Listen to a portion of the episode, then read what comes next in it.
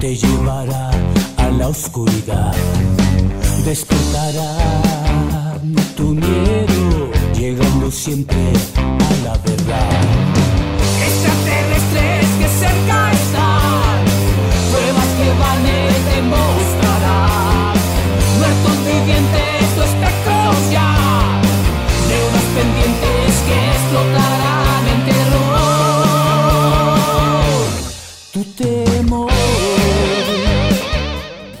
pues ya estamos de regreso en esto que es la mano macabra. Buenas noches, buenas noches a todos los amigos que están conectándose, buenas noches a todos los amigos que están aquí ya en el 1530 de AM, la mano macabra. Muchas gracias a todos los que hacen posible este su programa, licenciado Carlos Flores, por permitirnos eh, participar en esta gran emisora que es buenísima. Todas las historias que se cuentan aquí en este lugar están buenísimas, por supuesto. Y esta noche nuevamente desde lo más alto de la República Mexicana.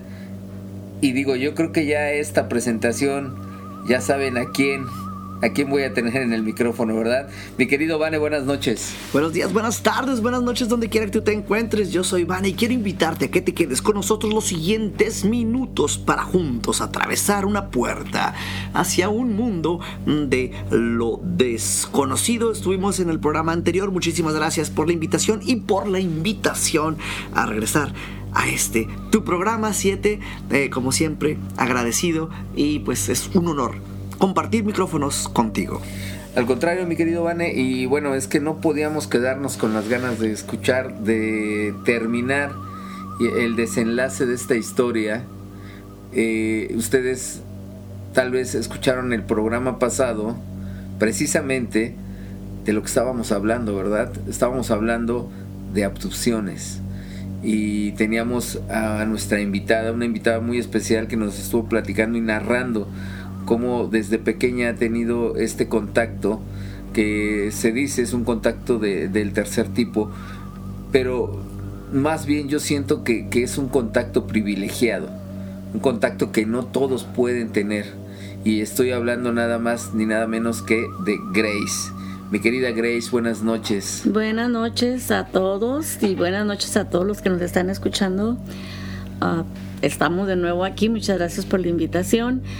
Y lo que yo estoy compartiendo con ustedes es parte de mi vida, son cosas que a mí me han sucedido y yo quiero que la gente se entere de lo que sucede, de la verdad, porque esa verdad está oculta. Y, como estabas comentando tú con Vane en el programa pasado, ellos están aquí, existen. Y puedes verlos sin buscarlos. Ellos contactan a quien ellos quieren. Así es de que vamos a seguir con la historia. Me quedé en que Bueno, eh, eh, sí, sí, sí.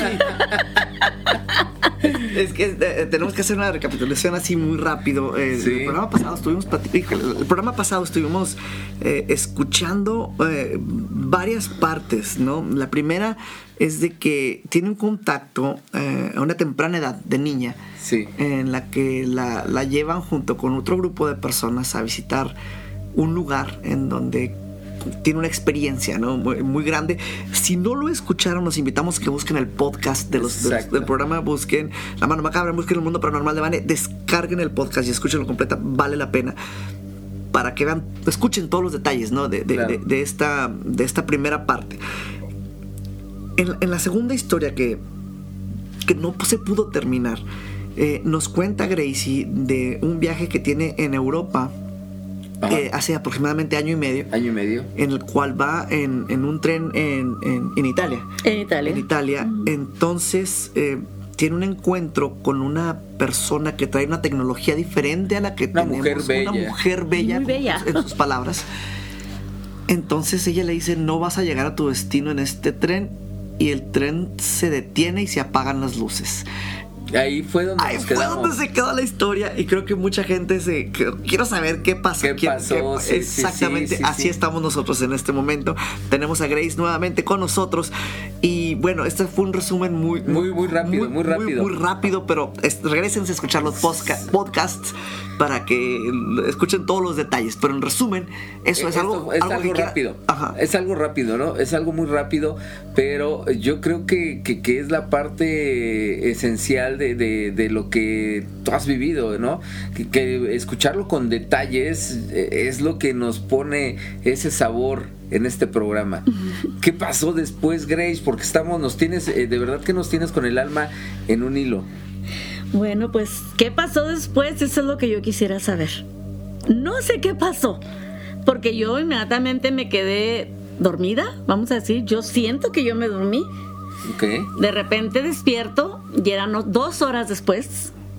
El tren estaba ahí todavía parado, pero ya había prendido. Y se empezó a mover y ahí estaban aquellos señores que tengo que eran como seis ingenieros que iban en ese carro platicando ta ta ta ta. Pero esta dama o esta mujer esta muchacha tendría unos 38 años ya no estaba. Entonces dije yo pues para dónde se fue tan pronto o sea yo sentí como que había pasado muy rápido pero cuando vi mi reloj eran dos horas y regresamos a algo que mencionamos en el programa pasado el tiempo perdido ¿Qué sucede eh, en estos ratos que, se nos desaparecen de la vida, no? Lo mencionaste anteriormente, siete, te ha sucedido a ti. Mucha gente lo ha reportado.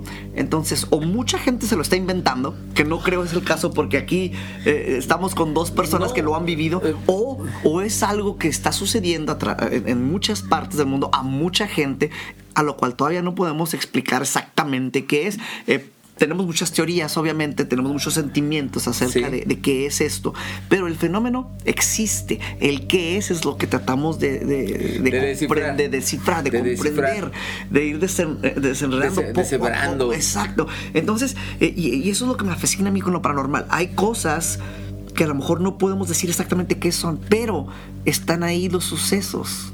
Eso no lo puedes negar, le pasa a mucha gente. Pero fíjate que, hay algo tan interesante aquí, mi querido Vane, que eh, como tú lo dices, ¿no? Le está pasando a mucha gente. ¿Qué es lo que está pasando? ¿Por qué si nos está o le está pasando a mucha gente, por qué no creemos los demás? Exacto. qué? Hasta que, ahora sí que dicen, hasta que no me toque, ¿no? Y la, y la pregunta que hice en el programa pasado es, si te sucediera, ¿te darías cuenta? Creo que, y, ese es el punto al que quiero llegar, desde, desde, desde la vez pasada, creo que a mucha gente le pasa y no lo saben. Entonces, nuevamente la pregunta es, ¿tú has sido abducido? Y continuamos con, ¿estás seguro? ¿Estás segura? Exactamente, porque... Exacto. Eh, a, como suena, a lo mejor ni cuenta te das que te está sucediendo. los que están más vivos se dan cuenta que les faltó tiempo, pero alguien que, no, ah, que anda así por la vida no, se da cuenta. No se da cuenta. Entonces, estamos en, está, está Grace en Italia, está en un tren, se le aparece a esta mujer, se apagan las luces, le dice que no va a llegar a su destino, se prenden, sigue ella y ya no está, ya no está. Ella, no está. Pero, Pasaron dos horas. ¿Pero qué tiempo pasó? Dos horas obvio, perdí la conexión que tenía que tomar en Verona a Venecia por dos horas. O sea, sentiste como si estuvieras dormida dos horas. Exacto. Pero no sentí que estuve dormida por dos horas. Para mí pasó rapidísimo. Me quedé dormida y como cuando te duermes y despiertas y ya. Un cabeceo. Como un cabeceo. Exactamente. Dije, ¿dónde está? Dije, no pudo haberse bajado aquí. Estamos a la mitad de la nada, entre las montañas. O sea, no había nada. Dije, no, no se pudo haber bajado, tampoco se pudo haber subido. Adiós. Fui a medir la vuelta al, vagón de atrás, que te digo, íbamos dos vagones, nada más, y el vagón de atrás estaba ocupado. Y lo caminé todo, incluyendo el baño. Fui hasta el baño. Y no había nada. Ella no estaba ahí. Dije, estaré en el baño acá del vagón en el que veníamos. Y también pasé estas personas que iban ahí tan entradas en sus pláticas, ta, ta, ta, ta, ta, quién sabe qué tanto platicaban en italiano, ni, en cuenta me tomaron, ni nada. Llegué hasta el baño del siguiente, de, ese, de ese vagón, no había nada no había nadie. E, esa parte, fíjate que esa parte, Grace, esa parte que, que, que, tú comentas y que puntualizas, acentuando, esas personas que estaban ahí seguían hablando en italiano sus cosas, en su mundo. Esto es lo que nos está pasando. que todos están en su mundo. No ponemos atención a lo que realmente está a nuestro alrededor.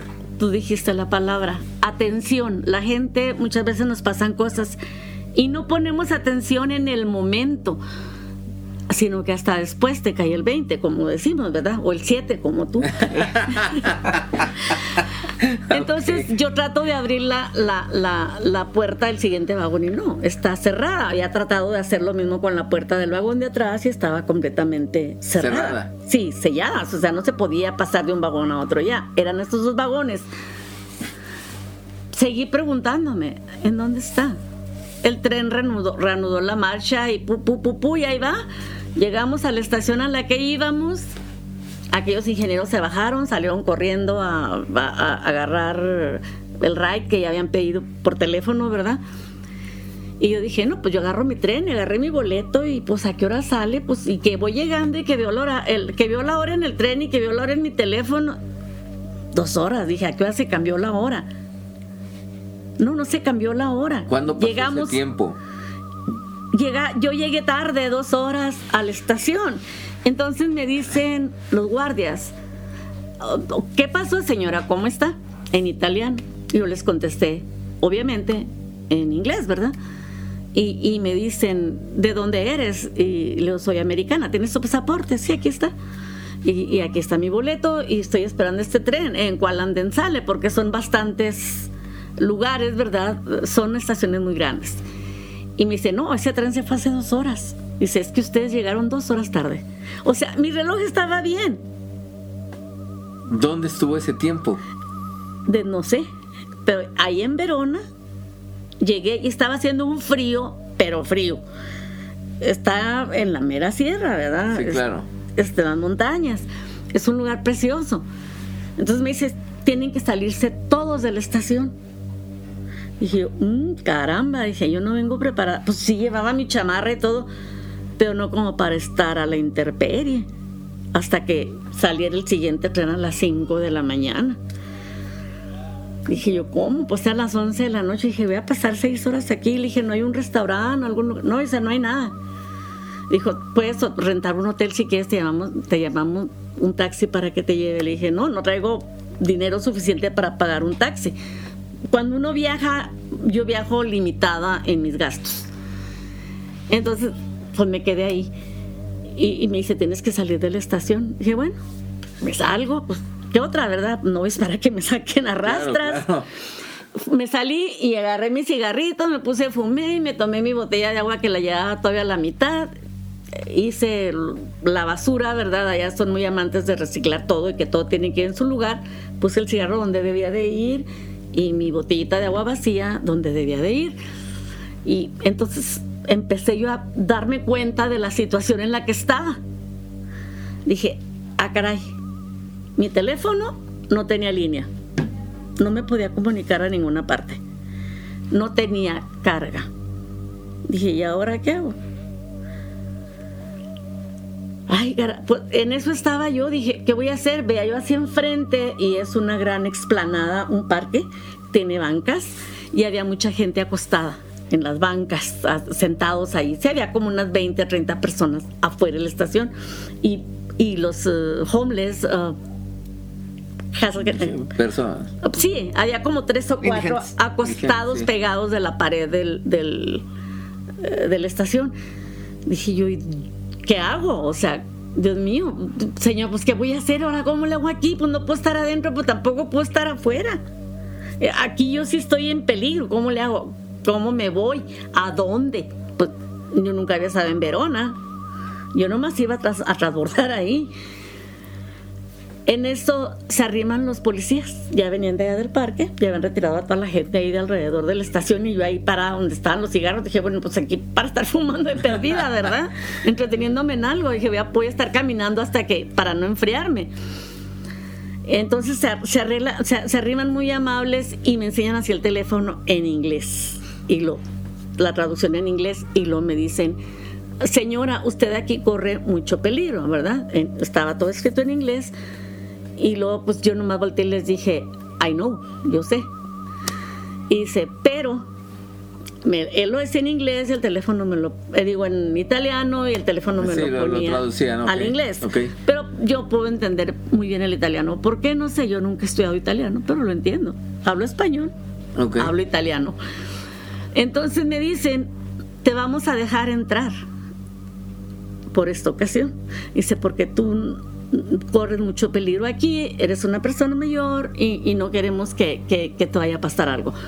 Sube por esas escaleras al andén número uno, da vuelta a la izquierda de las escaleras cuando ya subas. Grace, con todo respeto, te quiero preguntar algo, porque ahorita acabas de decir una palabra clave. Eres una persona mayor. Y, y esta palabra, digo, es una palabra clave porque para toda la gente que nos está escuchando, yo no, no quiero no quiero que piense la gente que esto pues ha sido inventado, o sea que, que tenemos un guion o que tenemos algo, ¿sí? ¿Qué edad tienes? Cumplido 67 años. 67 años. 60 Y si- aproximadamente de tener contactos. 60. ok. O sea, estoy acostumbrada. Ok. Perdón, continúa Grace. Entonces, pues subo yo las escaleras, doy vuelta a la izquierda, había dos bancas de piedra en el andén, me dijeron ahí no hace frío y ahí está la estación de los policías. Y ahí te vamos a estar vigilando, vas a estar segura, porque hay cámara. Ok, qué bueno, dije, pues bueno, subí y en efecto, ahí no estaba tan frío porque estaba techado y todo. Dije yo, pero de todos modos estaba frío, yo tenía mucho frío, estaba yo helada. Cuando me acuerdo digo, ¿cómo pude aguantar? Estaba haciendo mucho frío. Y empecé yo otra vez a fumar, a, a pasearme con el cigarro. Más bien ya ni me lo fumaba porque me- ya estaba hasta mareada. Pero pues para echar humo, ¿verdad? Y para entretenerme en algo.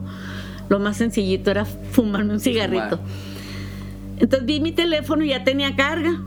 ¿A qué hora le regresó la carga? No sé. ¿Cómo fue eso? ¿Dónde? No sé, porque no tenía nada. Estaba completamente rojo y ya cuando estaba en el andén ya tenía como la mitad de la carga o más. Dije, pues qué bueno, voy a poner el despertador. Y me voy a sentar ahí. Y puse el despertador. Y tenía yo tanto frío, estaba sentada, y estaba yo temblando, ya no había ni cómo acomodarme, pues helada la piedra en la que estaba sentada, porque la banca era de piedra, de cemento, de concreto, ya no hallaba yo ni qué hacer, y luego se venía el airecito, y ¡ay, Dios mío! Horrible. De pronto veo que se abre la puerta que está hacia mi lado. Una puerta que estaba completamente cerrada. Los policías estaban a unos 10 pasos de donde yo estaba sentada, 20 pasos. Esta puerta estaba exactamente atrás de mi banca. Y sale un muchacho, rubio, alto, bellísimo, ojos azules, la piel blanca también. Las mismas características de la, Que la de muchacha. chica. Del tren. más Sí. joven que ella. Ella tendría como unos 38 años, él tendría como unos 32, 33, era un poco más joven. Ok. Altísimo. Y luego me dice, Mom, dice, you don't have to go through this. Dice, it's very cold for you. O sea, me lo dijo en inglés, me- o sea, en español quiere decir, mamá. Porque no me dijo mem, me dijo mam, mamá. Mam.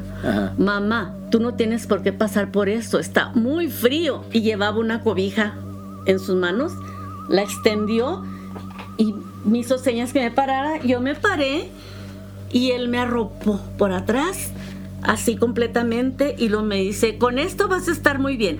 Ahora siéntate y duerme, descansa. Parecía que me ha dado una orden. Yo sentí lo caliente de la manta que él me puso porque estaba caliente. Pero fue una, uh, un alivio. Sensación. Un alivio, aquel calorcito. Me senté y me dormí, tal y como él me lo dijo. Duerme, descansa. Cuando sonó la alarma, dije yo, ah, caray, ya estaba un tren grandísimo ahí, precioso, negro, que se llamaba Rock. Quién sabe qué, no sé, no le tomé fotos, se me, por, por no marcar, gastarme la, La- lo la poquito batería. de pila que tenía. Ajá. Dije yo, ese tren no lo vi llegar. ¿Cómo llegó? ¿A qué horas llegó? No sé. Yo no me di cuenta a qué horas llegó ese tren. Y hacen ruido Claro. fuerte. Y yo no lo escuché. Fue muy raro. Pero me levanté y doblé la manta. Fui, toqué las puertas. En ningún lado me contestaron. Doblé la manta y la dejé doblada allí en el asiento en donde había estado sentada toda la noche, Acurrucada ahí. y corrí al andén de donde salía mi tren. Cuando llegué al andén donde salía mi tren, ya estaba el tren ahí y estaba llegando una muchacha que estaba marcando. Y en cuanto se subió ya al tren, que abrió el tren, me dijo que me subiera. Que estaba muy frío. ¿Qué te parece, mi querida Grace, si nos dejas enviar a un corte y continuamos? Claro que sí. Mis queridos amigos, de verdad, en serio que estamos eh, impactados con estas historias que nos está contando aquí mi querida Grace desde lo más alto de, de la República Mexicana, como dice mi querido Vane. Vámonos al corte y regresamos. Estás aquí en El Mundo Paranormal de Vane y La Mano Macabra.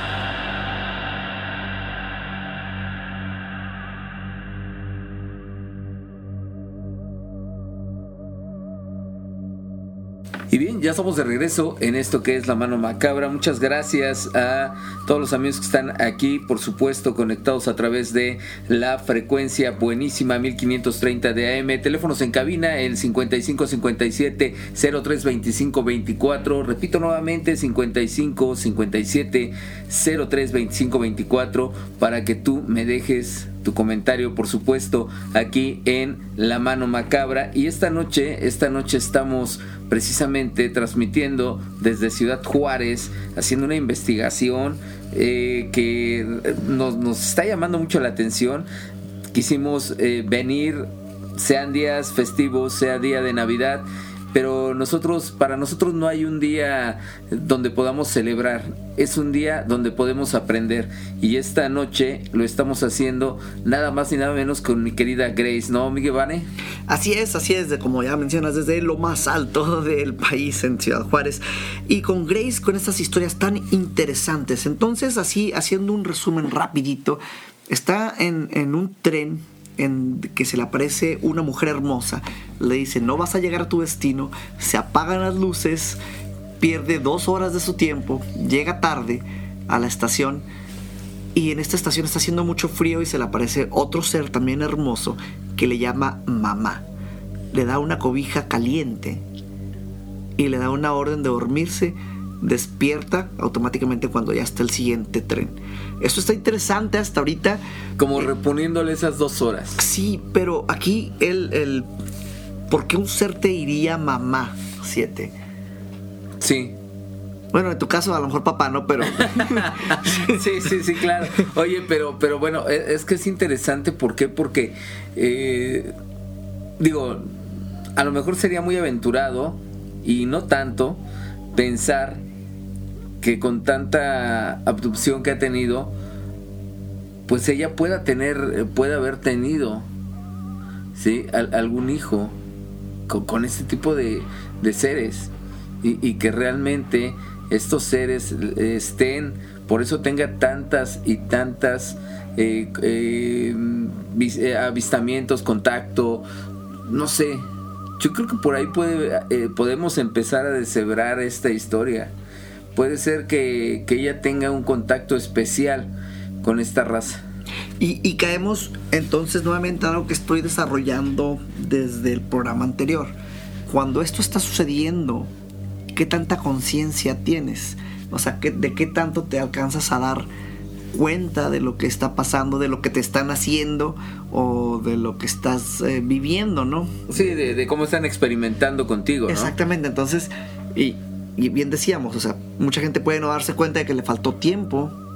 O eres una raza especial, o tu ADN trae algún, eh, alguna partícula, alguna partícula muy especial que solamente a ellos les sirve.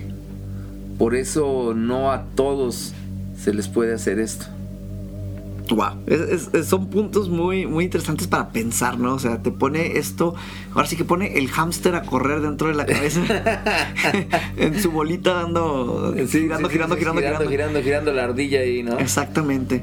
Entonces, pues, pues bueno, eh, Grace eh, sigue aquí con nosotros, eh, estamos en, persona con, con ella y como pregunta, este, ¿tú qué sientes que sean estos seres que, viste en, esta, en esta historia específicamente? Pues eh, este muchacho, ah, ya que lo pienso, ¿verdad? Ya después de cuando ya lo medite, eh, me extrañó, realmente me extrañó mucho. Aquí en Estados Unidos ah, no permiten que los policías tengan contacto físico contigo, ni con ninguna otra persona. Cuando este muchacho me arropó con aquella manta, él me abrazó y me dijo, duérmete, descansa, vas a estar bien. Y estuve perfectamente bien, no tuve ningún problema. Y dije yo, ¿sentiste protección en ese momento? Mucha, mucha. ¿Tenías miedo anteriormente? Sí, estaba asustada, muy asustada. Porque estaba sola. Yo no estaba preparada para Sí, sí, llegar para la tarde. situación que estaba pasando. Sí, yo ya para esa hora debería de haber estado en Venecia, no en Verona. Pero perdí el tren, ya no estaba en Venecia. Ya el tren ya había llegado a Venecia. Venecia está como a hora y media de Verona. Así es de que yo perdí el tren, ni modo irme caminando. Generalmente, uh, no, no, No, no, no, no, no. Pues yo me levanté de muy buen humor. No tenía sueño. Al día siguiente me fui a darle la vuelta a Venecia, pero sí feliz y contenta, como si hubiera dormido toda la noche. Y de un humor estupendo, con una paz, con una tranquilidad. Que yo no estaba enojada porque había perdido un tren y porque me había tenido que quedar a dormir en una estación. Yo no estaba al aire libre. Yo no estaba enojada. Y no estaba molesta. Estaba con mucha paz tenía mucha paz. Y esa paz me duró y me duró. Yo regresé como a las dos semanas de allá, o sí, como dos semanas todavía me quedé todavía por allá donde andaba, ¿verdad? Porque de ahí me fui a Londres y doy paseitos medio largos. Entonces, cuando regresé, mi teléfono ya venía completamente muerto. Muerto. Ya no servía. Y yo le dije a Vane, oye Vane, mi teléfono ya no sirve. Y dijo, ¿qué tiene? Pues ya se murió, ya lo maté. ¿Se te cayó? No. Se le acabó la pila. No, dijo, ya está viejo tu teléfono. Ve- Vete aquí al- a la tienda y vea que te den uno. Oye, pues que no, no, no, ese no. Y es, no, tampoco. Agárrate este. El mismo que traes, pero más grande y Más agárratelo reciente, más, sí, con sí. tantos gigas para que no batalles. Bueno, perfecto. Hice lo que él me dio, ¿verdad? Dije, bueno, pues sí, es el que sabe tecnología. Yo no soy muy buena en eso, pero pues aprendo. Claro. Agarro mi teléfono, me vengo a la casa y estoy pues, tratando, ¿verdad?, de, familiarizarme con él, porque pues eran, lo acababa de comprar. Ese día lo compré, todavía no sabía ni cómo prenderlo, por decir algo. Y, y, pues ahí estaba, ahí estaba, cuando me levanté a cerrar la ventana. Eran como las 7, 9 de la noche, no sé ni qué horas tiene la grabación. Ajá, sí, sí. Pero ya estaba oscuro porque fue el día 6 de noviembre. Ok. Yo llegué el 31 de octubre, el 6 de noviembre pasó esto, que son las grabaciones que te acabo de mostrar, De ¿verdad? mostrar. Que te estuve mostrando Que de... Me gustaría que, que lo describieras, siete, qué fue lo que, lo que viste en estos videos. Fíjate que, que en este en estos videos eh, que, que me mostró aquí Grace eh, veo una prácticamente un- una esfera algo esférico una bola por así decirlo más eh, coloquialmente eh, una bola de fuego pero como que como que crece y se hace pequeña, crece y se hace pequeña, como latiendo, como si tuviera latidos propios, como si tuviera una vida propia. Y, el, el trayecto, el trayecto que, que está haciendo al, al estar eh, volando eh, en, esta, en este cielo es como un poquito en zigzag o esférico. ¿sí? Le hace así en zigzag, ¿sí? Pero regresa y se hace esférico. El movimiento es, es muy difícil de describir, ¿sí? Lo que me impresionó, la verdad te voy a ser honesto, mi querido Vane, es la forma como se dilata, cómo crece y se hace pequeña. Crece y se hace pequeña. Eso es lo que más me impactó. Pulsa. Sí, tiene un latido. Tiene un latido, tiene, tiene ese palpitar, o sea, se crece y se hace pequeña. Y eh, el color. Un color, un color que eh, sí, eh, es lo que iba a decir. Un color que, que no, no podemos decir que es amarillo, no podemos decir que es rojo, ¿sí? Es un color entre amarillo y rojo, es un color ámbar bien descrito, ¿sí? E- Es un color ámbar, pero transparente. Transparente. Entonces, no es el clásico eh, objeto volador no identificado como, como se, eh, se le ha nombrado aquí. No es ese clásico que es de color dorado, color plateado, ¿no? Sí, incluso yo creo que muchos de allá lo hemos visto, ya lo han visto y lo pueden confundir con brujas. Eso es lo que yo vi.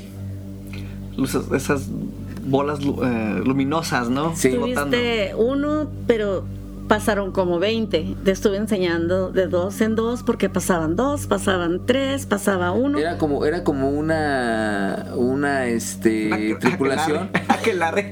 Una aquelarre. Una aquelarre. una aquelarre. Estaban pasando muy seguido. Y al último, las últimas dos que pasaron eran blancas y esas nunca cambiaron de color al amarillo ni a ningún otro color. Las últimas dos. Las últimas dos son blancas. Te las mostré también. Me gustaría tocar así un punto rápidamente. Antes tenemos todavía como. Sí, todavía tenemos tiempo. Y, esto es, ahorita que mencionas brujas, eh, siento que hay muchas, muchos reportes en los que la gente ah, dice brujas o dice objetos voladores no identificados. Y quiero tocar unos casos específicos, unos casos que me tocó investigar. Porque en, la, eh, en, las historias clásicas mexicanas, cuando se habla de las brujas, de estas bolas luminosas en los montes, que luego atrapas con, con sogas, ¿no? Este Carlos Castañeda lo, lo mencionaba en algún Sí, sí, los, siete, los siete nudos. Exactamente. Entonces, hay estos reportes de que le llaman brujas, ¿no? Sí. Pero en Estados Unidos hay un lugar que se llama Marfa. He estado ahí este, visitándolo. En donde tienen inclusive un, lugar en la carretera en específico para que te tengas a ver. Eh, aparecen bolas luminosas que flotan y que de repente suben, bajan y hacen cosas extrañas tienen cámaras que están grabando hacia el horizonte en el desierto en este punto. Y pueden buscarlo, busquen, este, no me tomen la palabra, busquen ahorita en, YouTube, busquen este, las luces de Marfa y busquen específicamente los videos de las cámaras de seguridad que bueno no son cámaras las cámaras que tienen específicamente apuntando para captar cuando aparecen estas luces, que son como, no sé, una vez a la semana, una vez cada dos semanas, no, están siempre. Eh, es que, es que definitivamente yo creo que ya el, el hombre, y más que nada los que, a los que les ha pasado algo, ya están poniendo atención. Y, quieren evidenciarlo. Y, y, a lo que voy a decir rápido, porque mucha gente dice, ah, es que son carros hacia el otro lado. En ese lugar es un desierto abierto, no hay carretera pero a lo que Globos de Cantoya de otros. No nada más eso, sino que esas historias tienen cientos de años en esa región. No es algo nuevo, no es algo de la era de los carros, no es algo de los globos, no, es algo que tiene muchísimo más tiempo reportándose ¿Tú te acuerdas en esa área. Entonces, tenemos estas que aquí en México les llamamos brujas, en otros lugares les van a llamar eh, objetos voladores no, identificados. Entonces, regresamos a algo que había desarrollado anteriormente. El suceso ahí está. ¿Pasa? Sí. Mucha gente lo ve. Sí. ¿Qué es? No estamos de acuerdo. Pero hay estas cosas raras, que, es, lo que me encanta, ¿no? Es que las cosas, las cosas raras, tú te recuerdas y creo que te fuiste tú el que me, el que me pasó el reporte de el objeto que encontraron en el eh, en el desierto de Arizona. Sí lo recuerdo, el monolito. El monolito. Eh, wow, con ese, con, ese que desapareció también. exacto, ¿no? Lo desaparecieron. o lo desaparecieron. Sí. Sí, no sé, eh, yo quiero, y siempre fue la teoría que, que saqué, que era, o era eh, un sí un monolito sí pero pero yo creo que más bien era como un tipo batería era algo que tenían que dejar ahí cargándose sí o algo que ya no pudieron llevar en esa tripulación y que llevaba alguna muestra de no sé. Era algo totalmente fuera de lo normal. Busquen ese monolito. Eh, fue muy famoso. Y, y, luego trataron de duplicarlo y quisieron hacer eh, cosas. Sí, otros artistas quisieron eh, hacer algo así parecido, estructuras, pero no eran iguales. No, no, no, Entonces, regresando a, esto que estamos desarrollando, es estas cosas, estas bolas, estas, eh, como en este caso Gracie tiene unas en su celular. Eh, no sabría, bueno, yo no sabría qué llamarles, no, no me atrevería a decir, ah, es, es, es, un ovni, es, un es algo extraterrestre, no, o es, es una bruja tampoco. No me atrevería a ponerle un nombre, pero lo que sí me atrevería es a, a invitar a la gente a que busque este tipo de videos, este tipo de sucesos que están en muchas partes del mundo y sobre todo aquí en la región donde estamos, que es el desierto es en, las historias mexicanas también es en los montes, eh, es en donde se ven estos, estos sucesos. En las pirámides. En las pirámides. Entonces, ¿qué, qué, qué pasa en estos lugares abiertos? No? Marfa está también en medio del desierto. ¿Qué pasa en estos lugares abiertos que están un poquito más expuestos a la naturaleza? Que tienen eh, estos avistamientos que tienen estas bolas luminosas haciendo piruetas en, los, en, el horizonte. ¿Qué hace, son?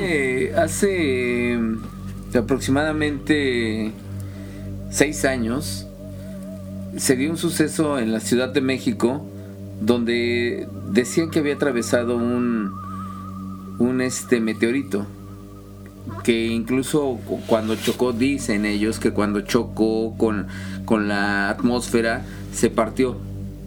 ¿sí? Se partió y un pedazo cayó en Veracruz, otro cayó en Puebla y otro cayó, eh, no recuerdo si hacia la Ciudad de México, en qué parte, pero que supuestamente se, se dividió en tres.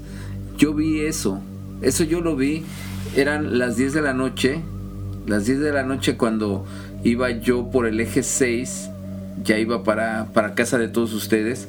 Eh, digo, la, gente que vive aquí en la Ciudad de México, o los, que viven allá en la Ciudad de México, porque ahorita estoy aquí en Ciudad Juárez, eh, van a identificar el lugar donde, donde están eh, las torres, unas torres ahí de, de luz, donde pasa un cableado de luz. Por ahí yo iba circulando hacia lo que es periférico. Ya iba a llegar hacia periférico yo cuando de repente el cielo se iluminó. Se iluminó de un color eh, no amarillo, fue un color blanco. Para mí, para mí, mi teoría, si hubiera sido, si hubiera sido realmente un meteorito, hubiera dejado una estela. Sí. Iba dejando una estela. Si hubiera sido un meteorito, se hubiera iluminado de color amarillo color fuego, no de color blanco. Y tercero, el hecho de que dicen que se fragmentó. Si se fragmentó, encontraron los trozos de meteorito o encontraron metales que no correspondían a un meteorito sino a otra cosa. Al igual que nosotros, al igual que, que la tecnología que tenemos hoy en día, aviones, carros, helicópteros, fallan. Somos, somos seres inteligentes y, yo no dudo que ellos sean seres inteligentes. Unos menos que otros. Unos menos que otros, exactamente. Pero no creo que, no creo que la tecnología que tengan ellos tampoco sea tan exacta. Tiene que tener alguna falla. De Roswell no vas a estar hablando, ¿eh? Otra cosa en el desierto, por cierto. Sí, claro, claro. Pero, pero eh, eh, es, algo que también pudo haber fallado porque definitivamente choques los, ha, los han tenido. Accidentes y tripulación. Hay un caso, hay un caso que es el del ovni del 14 de febrero. Y lo pueden buscar también en, en internet el, ovni del 14 de febrero que baja en la Ciudad de México y que los, precisamente la, la, policía la policía dice yo no sé nada de esto y a los policías que fueron a reportar los despiden. Y a la mujer que vio el ovni le dicen que si habla de esto le puede ir muy mal. ¿qué está pasando? ¿Qué está pasando? O sea, ¿qué es lo que, realmente estamos escondiendo en estos enigmas? Yo creo que esto sí no lo puede contestar Grace, pero lo va a contestar después del corte. Así es, y yo quiero invitar a toda la gente que nos está escuchando en este momento a que busquen el mundo paranormal de Vane para que pues tengan acceso a programas como este, programas de televisión, eh, a todos los podcasts que estamos subiendo y pues ahí busquen el mundo paranormal de Vane o entren en el mundo paranormal de En todas las redes sociales te va a aparecer y si lo pones en San Google bendito también te van a salir un montón de cosas de dónde encontrarnos. Exactamente. O vete simplemente a la mano macabra que también tiene sus podcasts. Vete a la mano macabra, escúchanos todos los días sábados en punto de las 10 de la noche en el 1530. Buenísima. No te despegues porque estamos aquí en La mano macabra.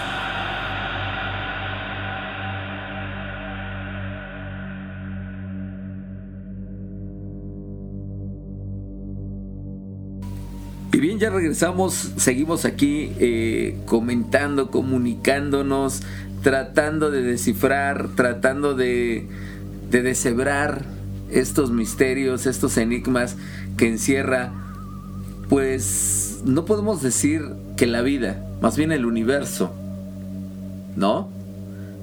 Mi querido Vane. Sí, eh, bien dijimos hace tiempo, es muchísimo espacio y es improbable que seamos los únicos seres con vida, el único planeta con vida en tanto espacio que existe en, esta galaxia. No, lleguemos al universo, simplemente en esta galaxia. Pero, pero deja de eso, Vane. Yo creo que, que el ser humano, o sea, no me duele decirlo, me duele decirlo, pero, pero a veces no queremos mirar más allá de nuestras narices. No, no hemos podido descubrir lo que, lo que está en el fondo del mar, no hemos podido descubrir el mar, lo que está todavía palpable. ¿Crees que podamos entender lo que hay en el universo? Entender bajo el cerebro como lo tenemos en este momento, no, hay muchísimas cosas que no podemos captar. Entre ellas no podemos entender el nada, no podemos entender el infinito tampoco. Yo solo sé que no sé nada. Exacto, no, pero sí, suena como algo sencillo. Pero el momento que te pones a pensar en, el tamaño del universo, el todo, no, tu cerebro no lo va a alcanzar a, comprender. Igual si tratas de, de, pensar en, en la nada, tu cerebro tampoco va, no está listo para entender la nada. Entonces hay muchísimas cosas que no, que nuestro cerebro no, va a poder captar. Entonces, regresando a tu pregunta, no, no creo que estemos listos para entender el universo porque nuestro cerebro no va a poderlo procesar como tal. Vamos a poder entender una parte muy diminuta de él, pero no eh, a la gran escala. Yo te quiero preguntar, Grace, para regresar al tema, regresar contigo porque el programa es tuyo, yo te quiero preguntar cuál es el mensaje.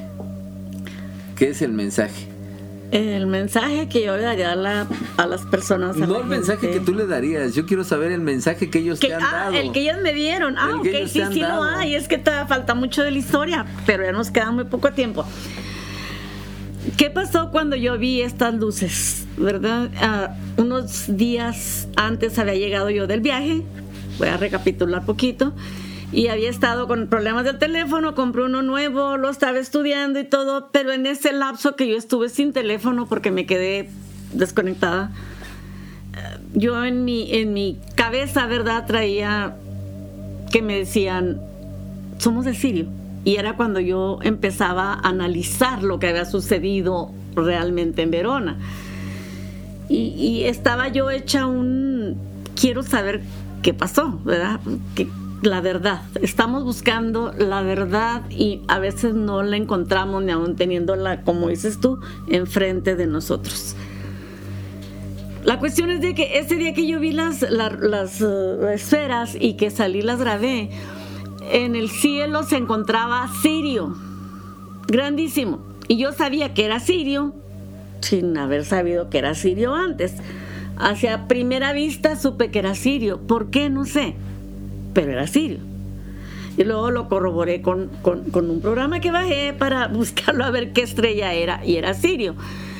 Entonces, el mensaje fue de que ellos vienen de Sirio, están aquí para ayudarnos, siempre han estado, nos ayudan, o al menos eso fue lo que ellos dijeron, pero existe la otra posibilidad de que han experimentado conmigo, yo tengo hijos que no sabía. En otro lado, que son mitad... ¿Lo sientes? ¿Sientes esa...? o sea, digo, tú como mujer...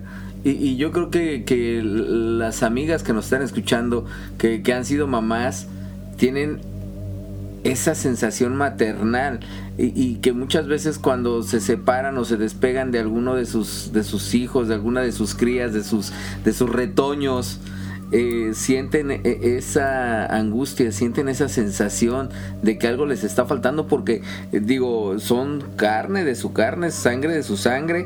En este caso yo creo que acá sería ADN de tu ADN, no sé, no sé cómo, cómo nombrarlo, pero, pero, pero al final de cuentas sientes, sientes que, que puede existir eso, sientes que realmente puedan, puedas tener hijos regados por el universo. Pues es que esa es la Es que te digo, a mí a lo que me confundió fue de que esta persona me llamara mamá. Sí. Porque él me dijo mamá y me tomó, me abrazó y yo me tranquilicé y me mandó a dormir y yo me dormí. Mamá. Mamá, porque me dijo mam. Okay. No me dijo mem.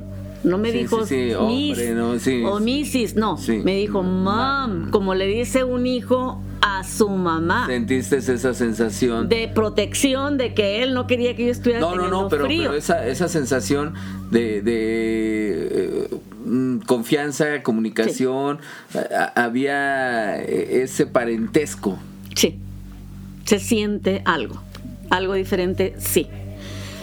Y para eso yo necesitaría otro programa si me invitas. Sí, claro, En el que te puedo platicar de otra ocasión en que de las que yo fui llevada, ¿verdad? Y, llegué a unas cuevas, me llevaron a unas cuevas, cuevas, así como lo dice, lo dice la palabra cueva. Y están unas, unas cortinas así como de plástico largas, como las que se usan para tapar las casas de los perros en el invierno, que, son así como tiras y eran dos o tres series de, antes de entrar.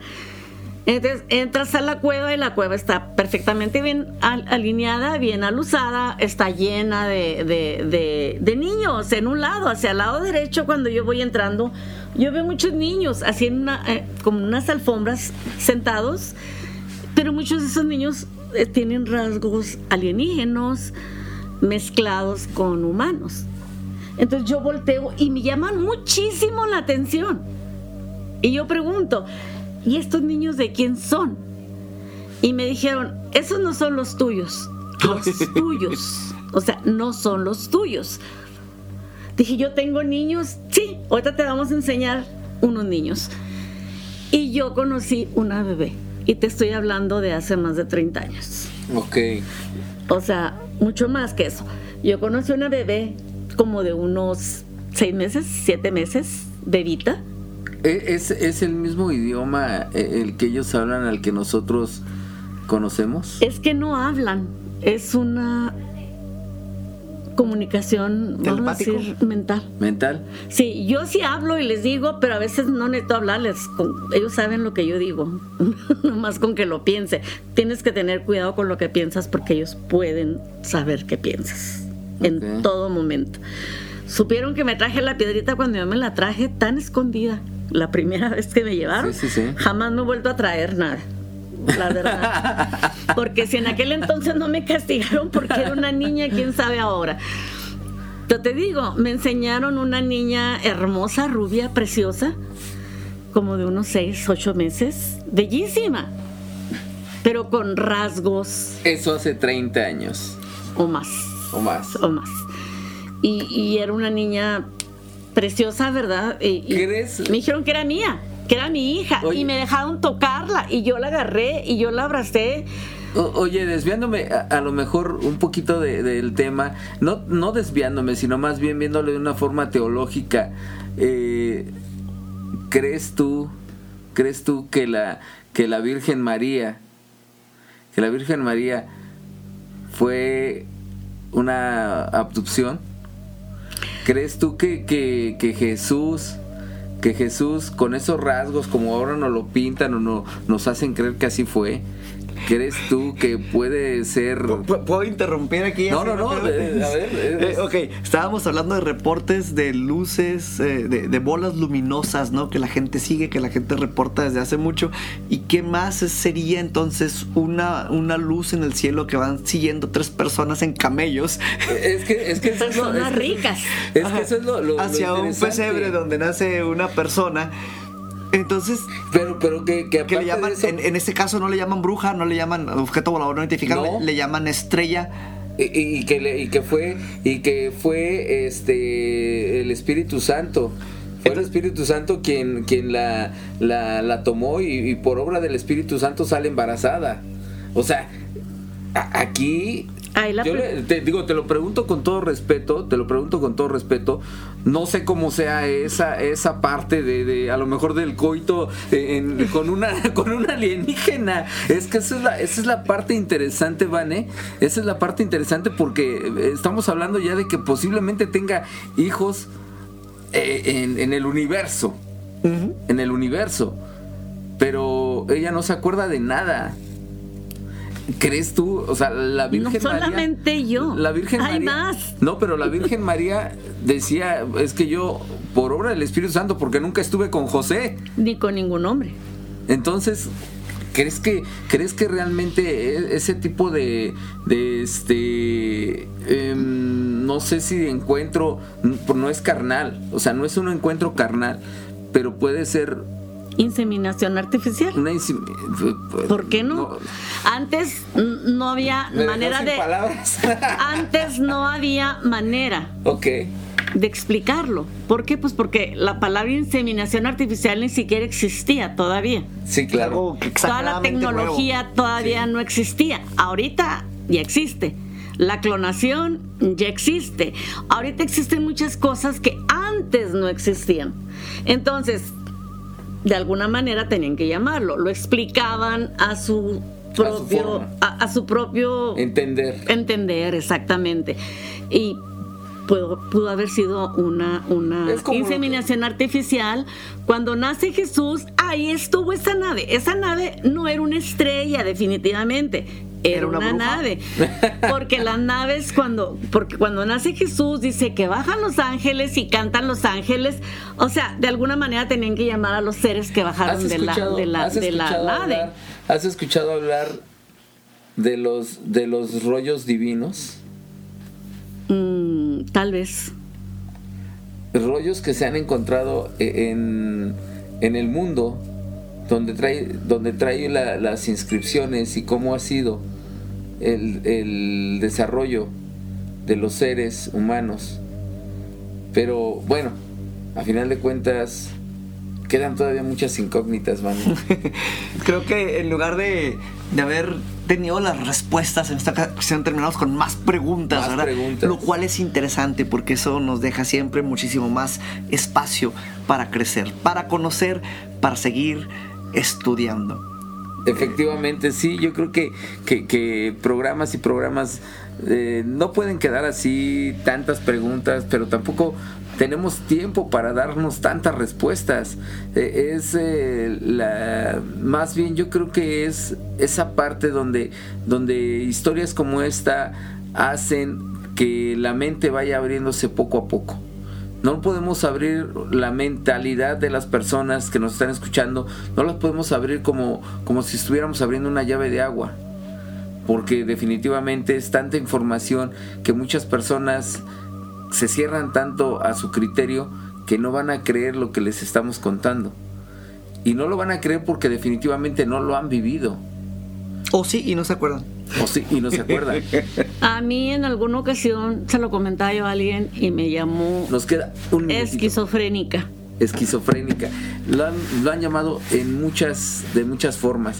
Mi querido Vane, muchas gracias por compartir esta noche micrófonos con un servidor.